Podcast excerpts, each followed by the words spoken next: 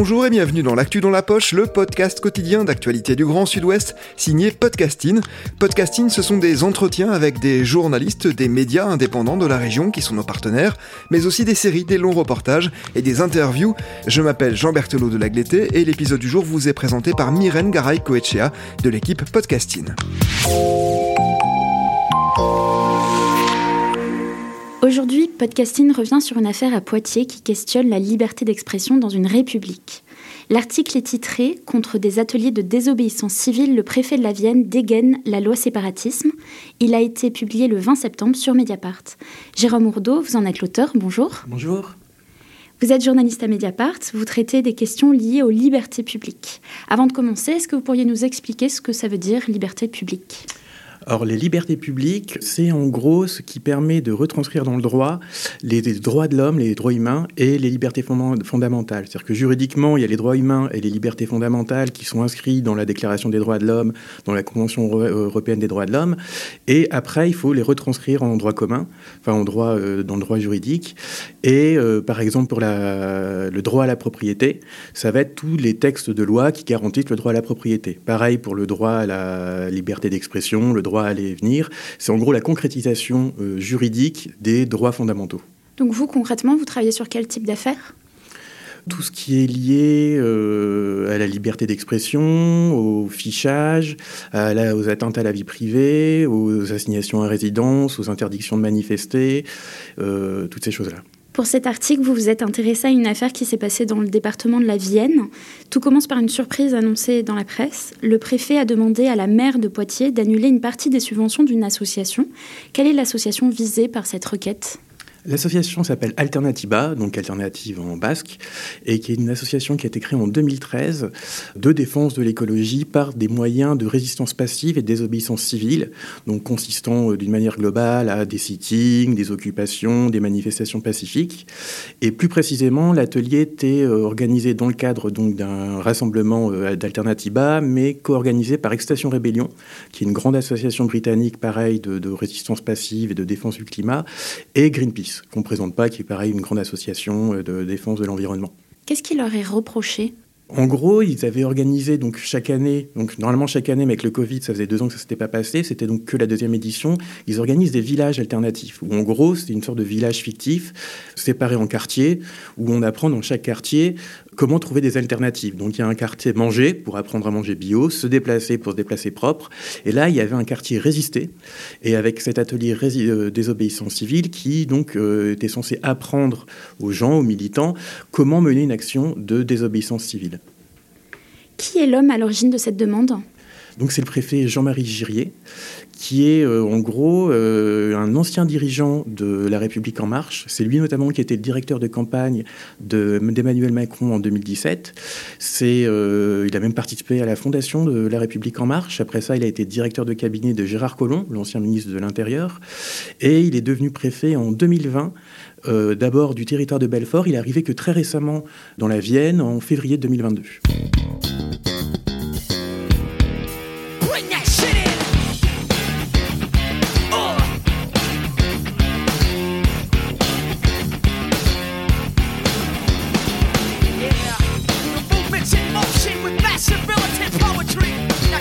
Pour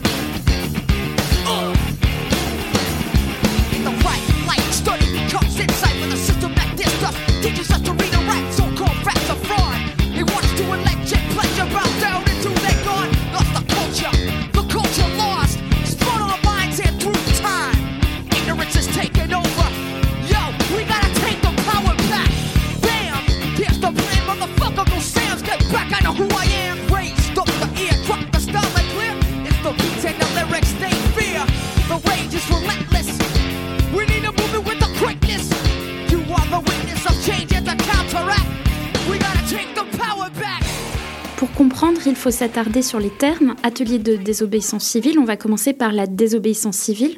Qu'est-ce que c'est au juste?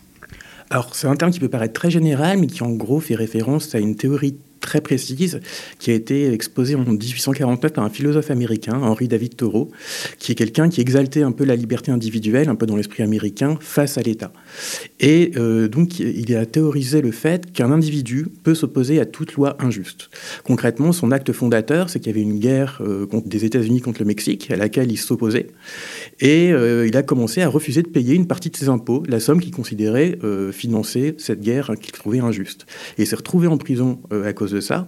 Et à un moment, il y a même un épisode où il y a une phrase qu'il a sortie qui restait assez célèbre. On a essayé de le faire sortir de prison, il a refusé. Il a exigé de rester en prison en disant la, quand un juste est en prison, la, place de tout juste est en prison. Et il a théorisé tout ça et ce, cette idée, cette philosophie a inspiré énormément de, grands militants des droits de l'homme.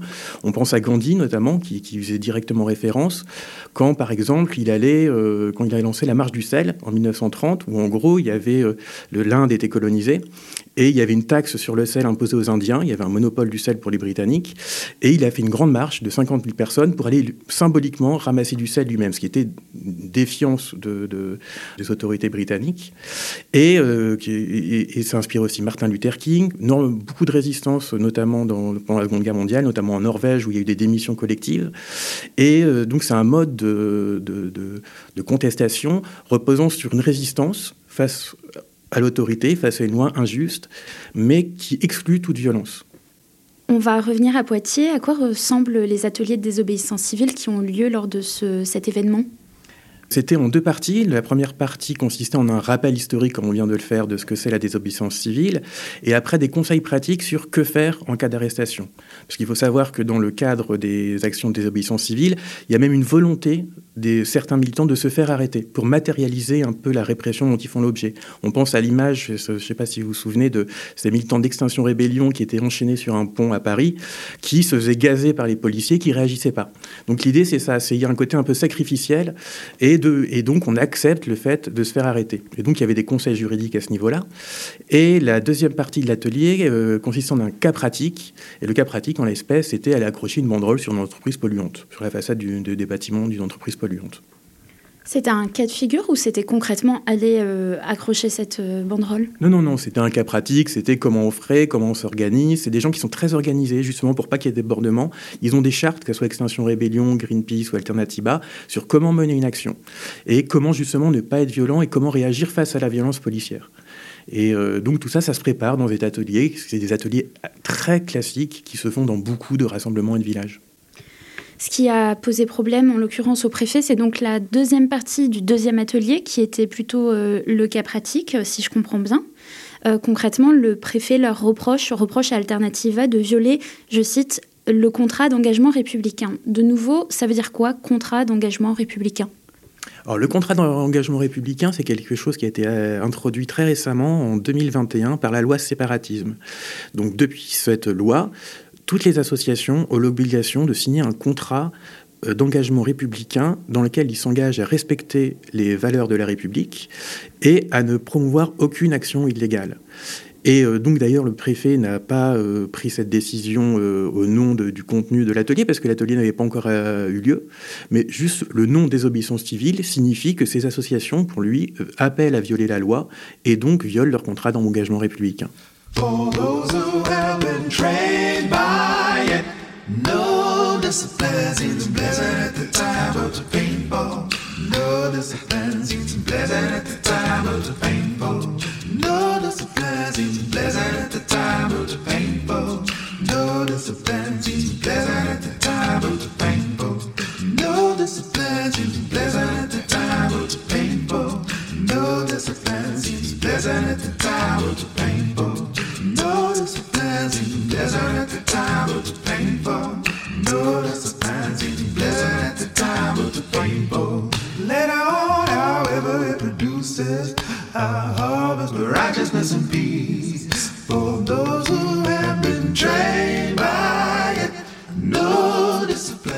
septembre, l'affaire a même intéressé le ministre de l'Intérieur, Gérald Darmanin. Qu'a-t-il dit? Bah, Gérald Darmanin, sans surprise, je dirais, euh, soutient totalement, il a dit parfaitement son, préfet, et euh, il a dit qu'il n'était pas acceptable que l'argent public serve à financer euh, des activités appelant à commettre des actes illégaux. Parce qu'il faut savoir que c'est l'argument principal du préfet, qu'en gros, il ne se base pas sur l'existence de l'association ni son but, mais juste sur les ateliers en question. Et sur le côté financement. Ce qui est un, tour de passe-passe juridique un petit peu pour euh, dire je ne, m'attaque pas à la liberté d'expression. Et donc euh, Gérald Darmanin soutient totalement son préfet, euh, vu qu'il est à l'origine de la loi séparatisme, le contraire c'est surprenant. Quoi. On parle de combien d'argent concrètement? Alors la subvention euh, donc qui est donnée que pour le festival, elle est de 10 000 euros, versée euh, à concurrence de 5 000 euros chacun par la ville de Poitiers et la communauté d'agglomération. Donc concrètement, ça veut dire que le préfet a demandé à la mairie de Poitiers de retirer 5 000 euros de, de subvention?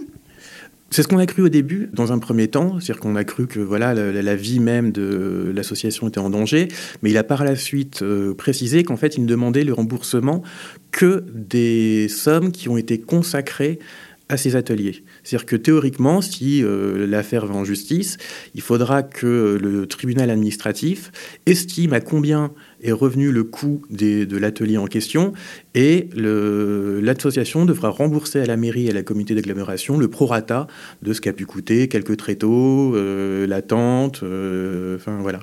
Est-ce que c'est quelque chose qui peut mettre en danger la, vie de l'association Alternativa? Alors je sais que c'est une association avec beaucoup de bénévoles, enfin avec, que des bénévoles, euh, qui n'a pas forcément énormément d'argent. Après, on peut se dire que le, prix d'une tente et de tréteaux, euh, ça ne doit pas être énorme, donc euh, je ne pense pas que ça mettra en, vie, euh, la, danger de danger la vie de l'association. Ce qui est surtout important, je pense, c'est le soutien de la mairie. Est-ce que la mairie va encore les soutenir? Parce que quand on a une pression comme ça du préfet, qui est le représentant de l'État dans le département, ça peut un peu refroidir un peu les, volontés de, soutien. donc on verra ce que donnera plus tard ce conflit puisqu'on ne parle pas de gros sous ici, on parle plutôt de petites sommes, quel est l'intérêt du préfet de, demander euh, de retirer ces subventions, cette partie de subvention je pense que c'est un message qui fait passer. Je crois que nos responsables politiques, depuis pas mal d'années maintenant, ont très peur d'une radicalisation du mouvement écologiste. On sait que les services de renseignement travaillent beaucoup sur euh, la mouvance éco-terroriste, comme ils appellent ça. Et je crois que toute volonté de radicalité, même si elle est pacifiste, même si elle est passive, de résistance passive, fait peur. Et euh, c'est une manière de dire on ne vous financera pas déjà, mais en plus de ça, utiliser la loi séparatisme comme fondement pour demander le remboursement de cette association, c'est faire rentrer la désobéissance civile dans le cadre de cette loi, qui, pour rappel, était à l'origine prévue pour lutter contre le séparatisme musulman, contre le communautarisme. Donc il y a vraiment une instrumentalisation de ce texte ou maintenant on peut considérer qu'appeler à la désobéissance civile, c'est-à-dire se revendiquer de Gandhi, de Martin Luther King, de la résistance norvégienne pendant la Seconde Guerre mondiale, bah, c'est contraire aux valeurs de la République. Et ça, c'est un message très fort envoyé par une autorité de l'État vis-à-vis de plein de mouvements sociaux, écologistes, euh, qui utilisent ces moyens qui sont quand même traditionnels dans nos démocraties.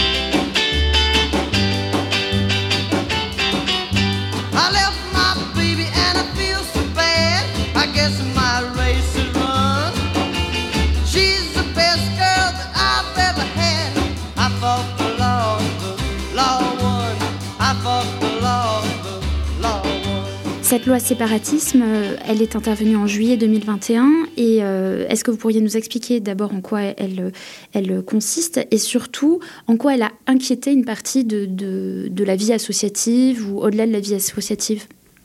Bah, très vite, beaucoup d'associations et beaucoup de militants se sont dit bah, ça va se retourner contre nous. Euh, c'est-à-dire que, euh, comme beaucoup de lois euh, sécuritaires qui ont été adoptées ces dernières années, elles ont toujours été adoptées dans un cadre de lutte contre le terrorisme, de lutte contre l'islamisme ou le séparatisme. Et très vite, ça s'est retourné contre d'autres mouvements. On se souvient de l'état d'urgence antiterroriste de 2015, qui voilà, était dans des circonstances que personne ne peut nier. Mais aussi, on peut que constater que les premières victimes de ces, des perquisitions administratives permis l'état d'urgence, ça a été les écologistes de la COP 21 ou des maraîchers bio. Donc il y a toujours eu une instrumentalisation des lois sécuritaires contre des mouvements contestataires autres que les premiers qui étaient visés. Euh, donc ça, tout le monde l'a très vite senti, l'a très vite craint. Ça a été notamment relayé par la CNCDH, donc la Commission nationale consultative des droits de l'homme, qui est une autorité administrative, indépendante qui représente l'ONU en France, qui avait rendu un avis à l'occasion de cette loi, euh, alertant sur les dérives possibles et sur euh, le climat de défiance que ça pouvait créer entre le milieu associatif et les autorités. On a parlé tout à l'heure de la maire de Poitiers. Comment a-t-elle réagi en recevant la demande du préfet de retirer une partie des subventions de cette association? Donc là, la mère, euh, donc Léonore Monconduit, qui est une mère écologiste, a très vite réagi pour dire qu'elle ne rembourserait pas, qu'elle demanderait pas le remboursement de ces subventions, et par la suite a réaffirmé dans des communiqués euh, son soutien à Alternatiba. Depuis, le préfet a réaffirmé qu'il demandait qu'il allait saisir le tribunal administratif. Donc quand il y a un conflit comme ça, c'est le tribunal administratif qui est saisi.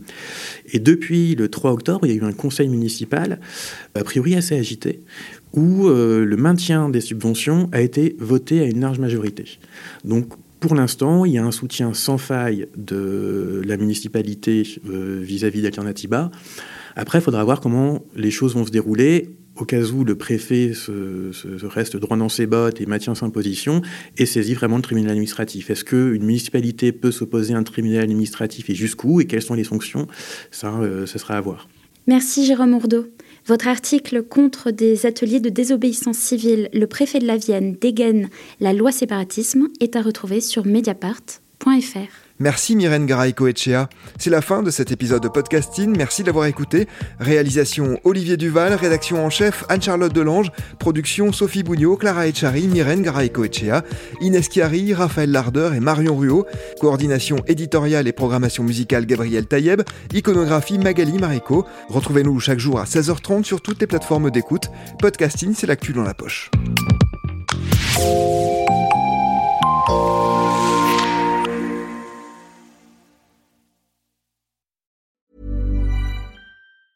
Hey, folks, I'm Mark Marin from the WTF Podcast, and this episode is brought to you by Kleenex Ultra Soft Tissues your ally to help tackle your allergy symptoms this season. I love the change of seasons, but nobody loves pollen and all those other things floating in the air that make you sneeze during this nice weather. Kleenex Ultra Soft tissues are hypoallergenic and allergist approved. So fight back against watery eyes and runny noses without worrying about irritating your skin. For this allergy season, grab Kleenex and face allergies head on.